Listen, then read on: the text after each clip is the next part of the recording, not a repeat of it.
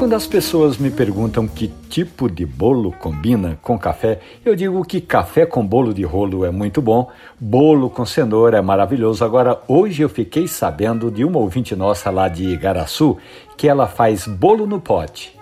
Ana Paula me contou que tem feito bolo com recheio de chocolate, leite com flocos de coco.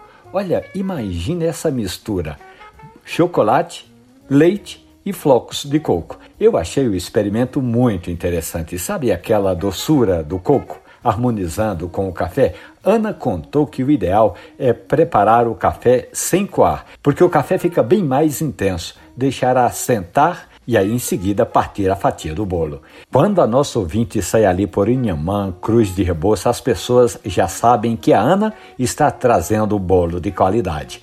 Eu sempre acho importante dizer que não tem um jeito certo de tomar café. O importante é escolher o método que melhor lhe agrade.